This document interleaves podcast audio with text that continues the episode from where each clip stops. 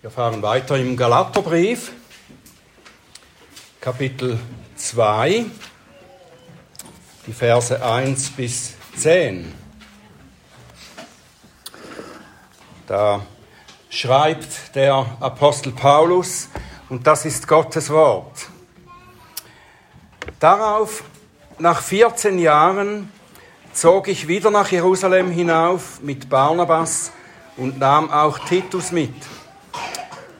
Ich zog aber einer Offenbarung zufolge hinauf und legte ihnen das Evangelium vor, das ich unter den Nationen predige, den Angesehenen aber besonders, damit ich nicht etwa vergeblich laufe oder gelaufen wäre. Aber nicht einmal Titus, der bei mir war, wurde, obwohl er ein Grieche ist, gezwungen, sich beschneiden zu lassen. Und zwar wegen der heimlich eingedrungenen falschen Brüder, die sich eingeschlichen hatten, um unsere Freiheit, die wir in Christus Jesus haben, zu belauern, damit sie uns in Knechtschaft brächten. Denen haben wir auch nicht eine Stunde durch Unterwürfigkeit nachgegeben, damit die Wahrheit des Evangeliums bei euch verbliebe. Von denen aber, die in Ansehen standen, was immer sie auch waren, das macht keinen Unterschied für mich. Gott sieht keinen Menschen, keines Menschen Person an. Die Angesehenen haben mir nämlich nichts zusätzlich auferlegt, sondern im Gegenteil, als sie sahen, dass mir das Evangelium für die Unbeschnittenen anvertraut war, ebenso wie Petrus das für die Beschnittenen, denn der, der in Petrus zum Apostelamt für die Beschnittenen wirksam war, war auch in mir für die Nationen wirksam. Und als sie die Gnade erkannten, die mir gegeben worden ist, gaben Jakobus und Kephas und Johannes, die als Säulen angesehen werden, mir und Barnabas den Handschlag der Gemeinschaft, damit wir unter die Nationen gingen, sie aber unter die Beschnittenen. Nur sollten wir der Armen gedenken, was zu tun ich mich auch befleißigt habe. Lieber himmlischer Vater, wir danken dir für dein gutes Wort. Wir danken dir, dass du zu uns sprichst in diesem Wort und auch in diesen Versen, die wir gelesen haben. Hilf, dass wir verstehen können, wie wir verstehen müssen. Hilf, dass wir aufmerksam sein können auf dein Wort und verstehen, wie wir das umsetzen sollen. Gib du mir geöffnete Lippen, dass sie deinen Ruhm und deine Herrlichkeit verkünden. Amen.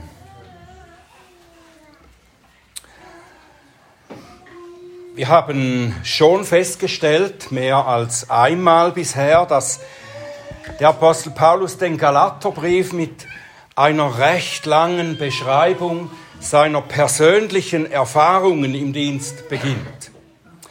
Mehr als ein Drittel des Briefes gebraucht er dazu, um diese persönlichen Erfahrungen zu beschreiben. Und vielleicht habt ihr euch schon gefragt, beim letzten Mal oder diesmal wieder, warum tut er das eigentlich? Warum fängt er nicht früher mit der Lehre an, mit der Unterscheidung der richtigen und falschen Sicht von Gesetz und Beschneidung, die ja offensichtlich so wichtig ist für die Gläubigen in Galatien? Und es ist gut, wenn wir diese Frage stellen. Warum macht Paulus das? Es ist gut und es ist auch wichtig, so zu fragen weil es nämlich wichtig ist, dass wir auch diesen Teil des Briefes gut verstehen. Wir müssen verstehen, dass der Apostel hier nicht einfach über seine persönlichen Anliegen und Erlebnisse schreibt, um sich über die mühsamen Auseinandersetzungen zu beklagen, die er mit den falschen Lehrern hat oder mit denen, die ihnen zuhören, oder um zu zeigen, wie schwer es ist, ein Apostel zu sein, wenn die Gemeinden sich durch ihr Lehren verführen lassen. Nein, der Apostel kämpft dafür, dass das wahre Evangelium so verstanden und geglaubt wird, dass es das Leben der Gläubigen heilsam prägen kann. Darum geht es ihm. Und deshalb bekämpft er auch diejenigen, die das Evangelium verfälschen. Und dabei stehen sich nun vor den Augen und Ohren der Galater stehen sich zwei Autoritäten gegenüber. Zumindest stellen das die Judaisten so dar. Auf der einen Seite ist Paulus, der behauptet, dass die Gläubigen das Gebot der Beschneidung nicht halten müssen, um gerettet zu werden. auf der anderen Seite, da sind die Judaisten, so nennen wir sie, die behaupten, dass sie im Einklang mit Petrus und den anderen, den Jerusalemer Aposteln stehen, wenn sie das Halten des Gesetzes fordern. Und es kommt also in einer gewissen Weise kommt es hier darauf an, wer hier was verkündigt. Wer bist du, Paulus, dass du es wagst zu sagen, du hättest das wahre Evangelium? Am letzten Sonntag hatten wir einen lieben Bruder als Gastprediger zu Besuch, Colin Leischen. Und ich bin sehr glücklich darüber, dass, wir, dass ich ihn eingeladen habe. Noch mehr, nachdem ich seine Predigt gehört habe. Aber nehmen wir einmal an, jemand hätte sich im Voraus gefragt, wer ist das, der am nächsten Sonntag bei uns predigt? Woher kommt er? Wir kennen ihn nicht. Welcher Kirche gehört er überhaupt an? Ist er vertrauenswürdig? Hat unser Pfarrer, haben unsere Ältesten das geprüft vorher, bevor sie ihn eingeladen haben? Einige von uns haben diesbezüglich auch schon schlechte Erfahrungen gemacht, wo nicht genügend geprüft wurde, bevor man jemanden predigen ließ. Aber im Fall unseres Bruders Colin haben wir das natürlich getan. Wir haben das wohl geprüft. Jeff und Ruth, der Schwiegersohn und die Tochter von Colin, sie konnten mir einiges über seinen Dienst erzählen. Und in der Woche vor Sonntag, da durfte ich Colin auch kennenlernen zuerst. Und da habe ich einiges über sein Leben und seinen Dienst erfahren. Und besonders eine Sache, ich sage das so mit einem Augenzwinkern, hat mir Vertrauen geweckt auf ihn. Er hat mir nämlich erzählt, das hat er später auch euch erzählt, dass er in einer presbyterianischen Kirche aufgewachsen und zum Glauben gekommen ist. Das, das hat Vertrauen geweckt, erst einmal. Und er hat mir auch über seine Nähe zu einigen bekannten reformierten Theologen erzählt, die ich ebenfalls liebe. Und so habe ich etwas äh, zu sehen und zu verstehen bekommen, wo der Mann eben steht.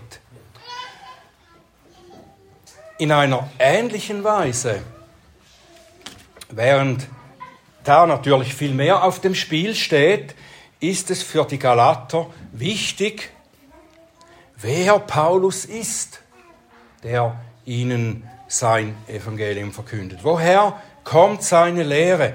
Und vor allem, mit wem steht er theologisch auf der gleichen Linie? Und darum präsentiert der Apostel seine Einheit mit den anderen Aposteln, nämlich dass er in Wirklichkeit entgegen der Behauptung der Judaisten, dass er in Bezug auf das Evangelium vollkommen einig ist mit den anderen Aposteln. Paulus fährt hier weiter seine Beziehung zu den anderen Aposteln zu beschreiben in diesem Abschnitt. Er hatte dies im ersten Kapitel ja schon angefangen, aber das war noch nicht ganz genug, um zu zeigen, was ihm daran wichtig ist.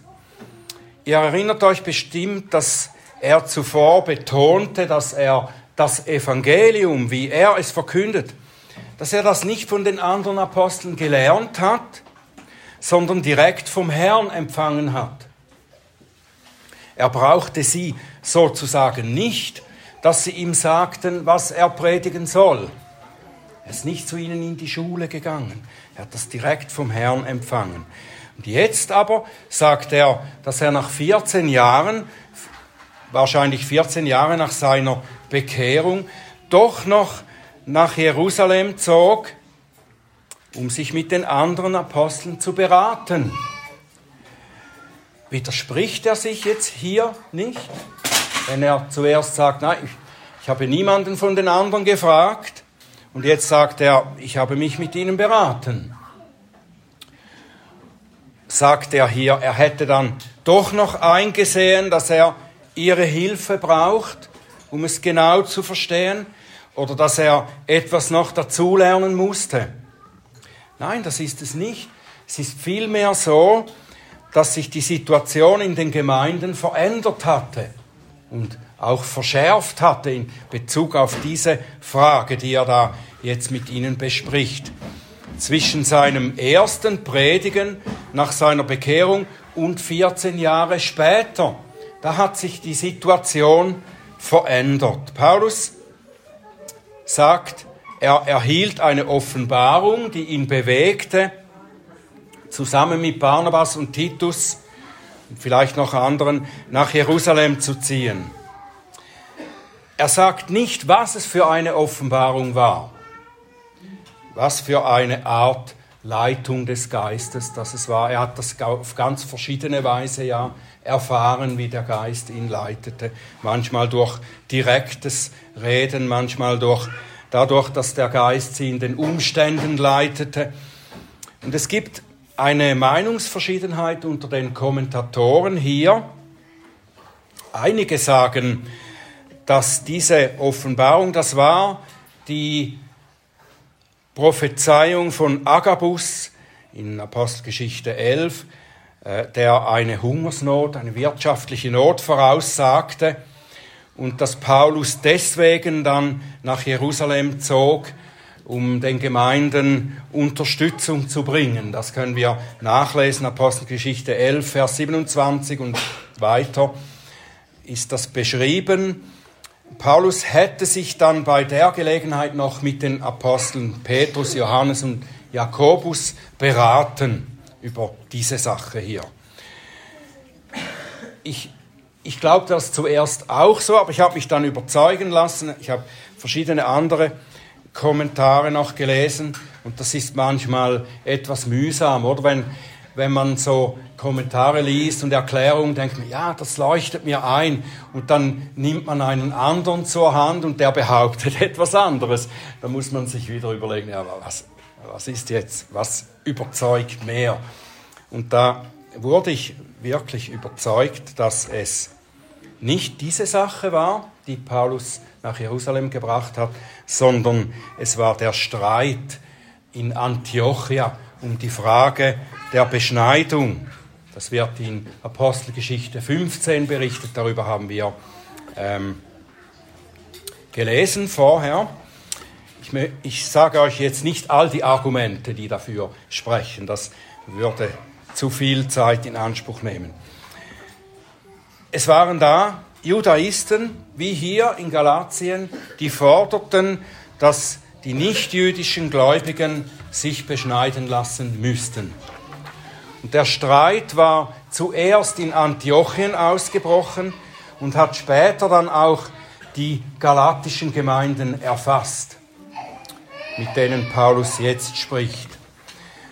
Die Apostel und die Ältesten der Gemeinden in Antiochien, die wurden durch den Geist geleitet, die Sache nicht für sich allein zu entscheiden, wie sie das in Antiochien handhaben wollen mit der äh, Frage der Beschneidung, sondern sie wurden geleitet zusammen mit den Leitern in Jerusalem, also mit den anderen Aposteln da zu beraten. Die Sache ist so wichtig, dass sie die ganze Kirche etwas angeht. Und wie Paulus hier im Galaterbrief auch anklingen lässt, ging es da nicht darum, dass die, die weniger bedeutenden oder hierarchisch untergeordneten Ältesten, dass die dann zu den Bischöfen in Jerusalem gehen um ihre Weisung zu empfangen. Es war nicht so. Es war eine Synode, erste Synode, die beschrieben wird in der Bibel, wo sich die Leiter der Gemeinden miteinander berieten, indem sie die Schrift studierten. Sie haben da das Alte Testament aufgemacht und haben das verglichen mit, mit der Erfahrung und so weiter. Und dann aufgrund der gemeinsamen Erkenntnis dieser biblischen Passagen haben sie entschieden, was für die ganze Kirche gültig sein muss. Und hier im Galaterbrief berichtet Paulus nun über eines der Treffen während dieser Synode und auch dann noch über ein Resultat ihrer Entscheidung. Er sagt, er habe den Aposteln Petrus, Johannes und Jakobus das Evangelium vorgelegt, das er bereits seit 14 Jahren unter nichtjüdischen Nationen predigte. Und das tat er, um sicherzustellen, sagt er, dass er seinen Dienst nicht vergeblich ausgerichtet hätte oder vergeblich darin fortfahren würde. Er wollte das mit dem vergleichen, was sie verkündigen. Und so haben sie diese Fragen miteinander besprochen. Paulus musste sicher sein, dass er wirklich das Gleiche lehrt wie die anderen Apostel, weil die Judaisten, die haben ja behauptet, nein, nein, die in Jerusalem, die sagen das, was wir euch sagen. Und das hat er mit ihnen abgeglichen. Es war, wie gesagt, nicht so, dass er sie fragen musste, was er verkündigen soll.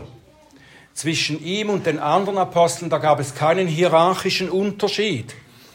Wenn Paulus sagt, der, der in Petrus zum Apostelamt für die Beschnittenen wirksam war, war auch in mir für die Nationen wirksam. Dann spricht er hier von den Wirkungen des Geistes, die in beiden da waren. Die Wirkungen des Geistes, die die Autorität der Apostel bestätigen. Beide Gruppen von Aposteln hatten die gleiche Bestätigung von Gott. Sie an anderer Stelle wird ja berichtet, dass sie Zeichen und Wunder taten, um ihre äh, sozusagen ihre Visitenkarte von Gott zu zeigen. Was Paulus tat, war, dass er zu den anderen ging, zu den anderen Aposteln und sagte, das ist das Evangelium, das ich unter den Heiden predige. Ist es dasselbe? Könnt ihr mir das bestätigen? Ist es dasselbe, das auch ihr verkündet? Oder stimmen wir etwa doch nicht in allem überein? Alle Apostel haben nicht ihr eigenes Evangelium entworfen, sondern sie haben alle dasselbe vom Herrn empfangen. Sie kamen zusammen und vergleichen ihre Botschaft und fragen sich, ist es exakt das Wort Gottes, wie der Herr es uns gegeben hat? Mir gefällt die Geschichte und das Konzept vom Urmeter. Ich habe gestern so in der Familie rumgefragt, ob jemand weiß, was der Urmeter ist. Das ist eine lange Geschichte. Ich muss das abkürzen. Der Punkt ist, dass im 18. Jahrhundert das Maß von einem Meter festgelegt wurde als ein verbindliches Maß. Man errechnete den zehn Millionsten Teil der Strecke vom Pol bis zum Äquator. Das ist ein Viertel des Erdumfangs. Und das durch 10 Millionen geteilt ergibt dann einen Meter. Und das ging ziemlich lange, bis das äh, festgelegt werden konnte. Und dann stellte man schließlich einen Stab her aus Messing, später dann wieder einen aus Platin, der noch weniger äh, veränderlich ist. Und der hatte diese exakte Länge von einem Meter. Und heute liegen in verschiedenen Eichinstituten Europas liegen solche Urmeter. Der erste war in Paris. Es gibt einige, die dazugekommen sind. Es gibt ein Urmeter. Das ist das Maß, an dem sich alle anderen Maße messen müssen, die Längenmaße. Wenn nun irgendwo in der Welt, vielleicht auf einer Baustelle, ein Arbeiter so seinen Meter hervornimmt und er hat Zweifel daran, ob sein Meter wirklich die genau richtige Länge hat, ob das wirklich stimmt. Das ist etwa so ein Meter. Stimmt dieser Maßstab hier? Was muss er tun? Er kann zwei Dinge tun. Er kann mit den anderen Arbeitern zusammenkommen. Der Gipser geht zum Elektriker und sagt, komm, zeig mal deinen Meter, wie sieht der aus? Halten wir das zusammen. Das Problem bei dieser Methode ist aber, dass unser Arbeiter doch nie wirklich sicher sein kann, ob dann die Meter der anderen stimmen. Es hängt noch in der Luft. Um ganz sicher zu sein, könnte er zusammen mit den anderen Arbeitern, wie damals die Apostel, eine Reise unternehmen nach Paris ins Institut für Maße und Gewichte, wo dieser Urmeter liegt. Und sie alle könnten dann ihre Meter da hinhalten und vergleichen, ist das genau das Maß, das dem Urmeter entspricht. Ich weiß nicht, ob die Chefs dieser Arbeiter Freude hätten, wenn die das machen würden. Der Elektriker oder der Gipser kann auch gut mit einem Meter arbeiten, der vielleicht einen halben Millimeter vom Original abweicht. Aber die Apostel, die Apostel können nicht ein Evangelium verkünden, das auch nur in einem kleinen Punkt von Gottes irrtumslosen und unfehlbaren Wort abweicht. Und darum mussten sie zusammenkommen und mussten ihr Evangelium vergleichen, nicht nur untereinander, nicht nur untereinander, sondern sie mussten es an der originalen Autorität messen, am Urmeter des Evangeliums. Und die Apostel kamen zu dem Ergebnis, es ist exakt das gleiche Evangelium, was wir verkünden. Das Evangelium, das Petrus und den anderen für die Beschnittenen bekamen, ist dasselbe, das Paulus für die Unbeschnittenen bekam. Es ist ja der gleiche Christus, der sendet und der gleiche Christus, der allen verkündigt wird den Beschnittenen und den Unbeschnittenen. Es gibt nur ein Evangelium und das ist für alle Völker das gleiche.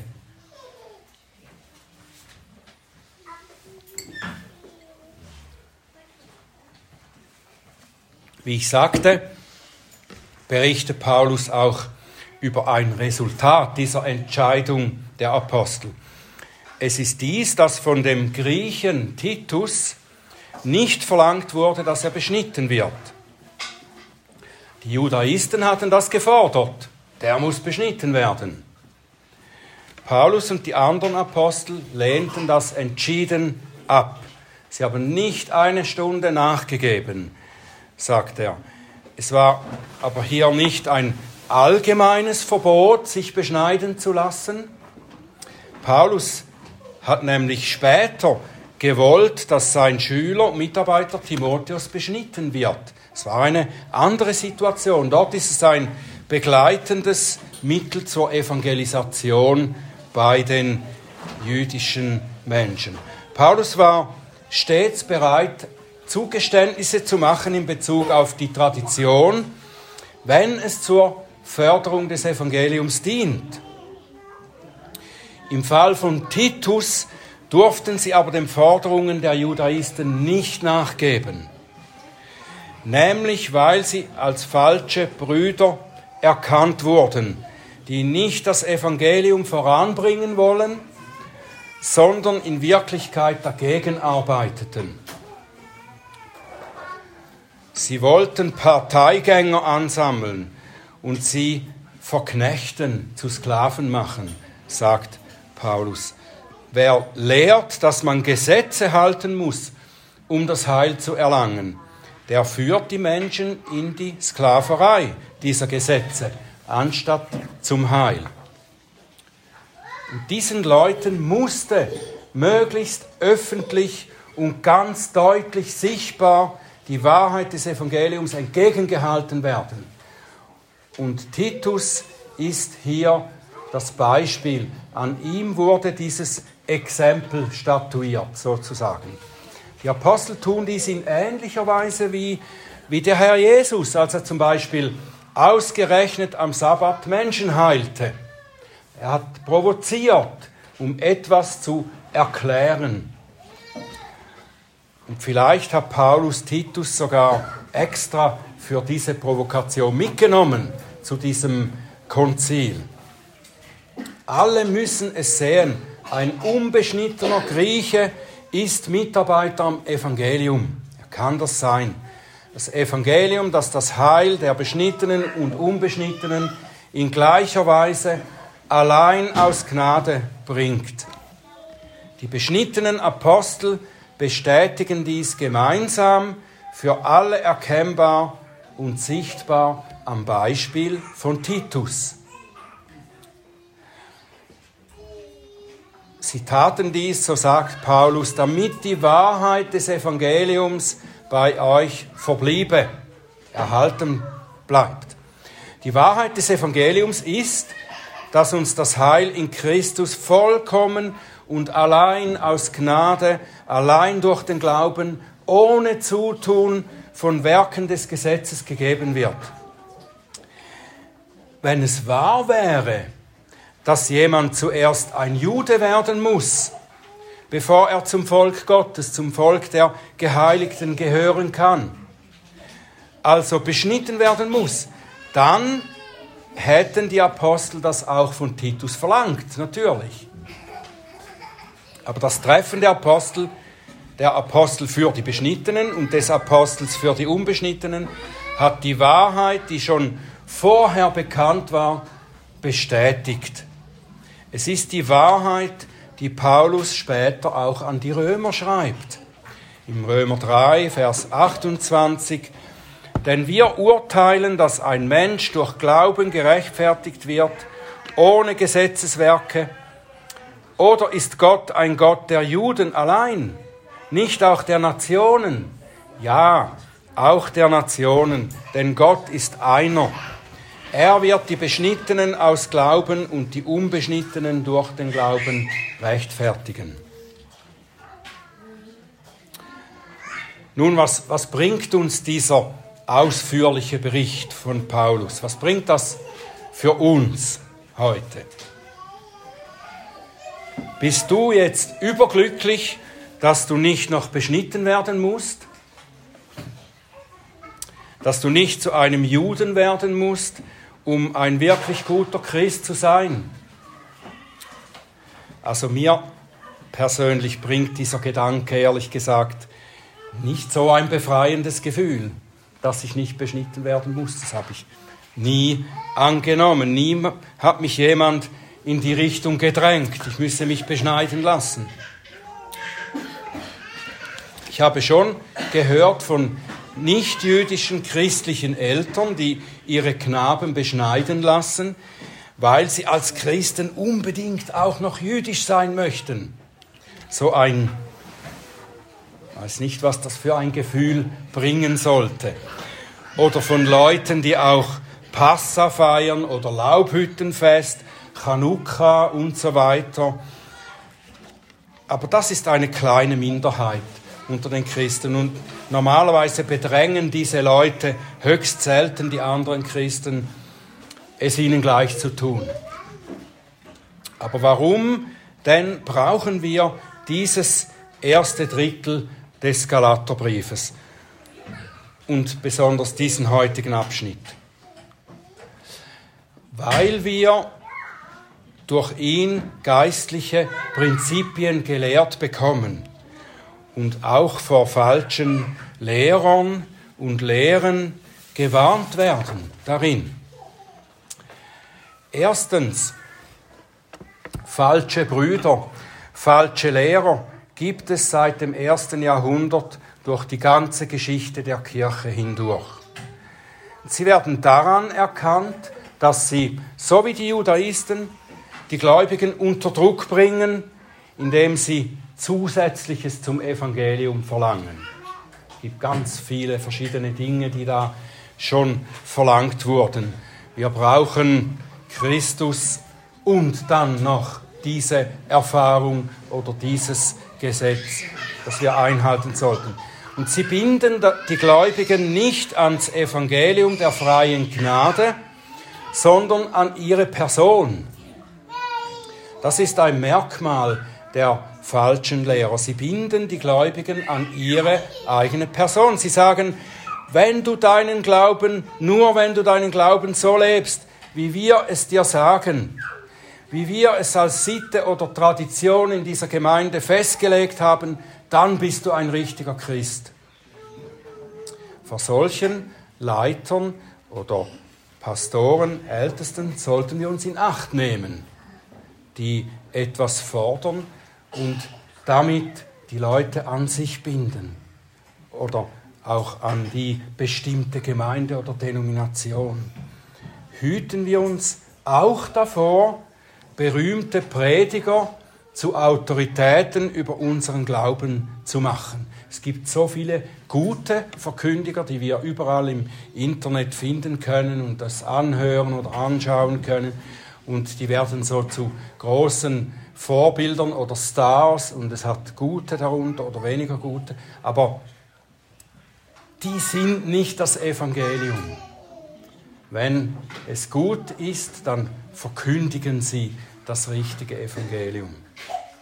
Wir dürfen sie nicht zu Autoritäten über unseren Glauben machen.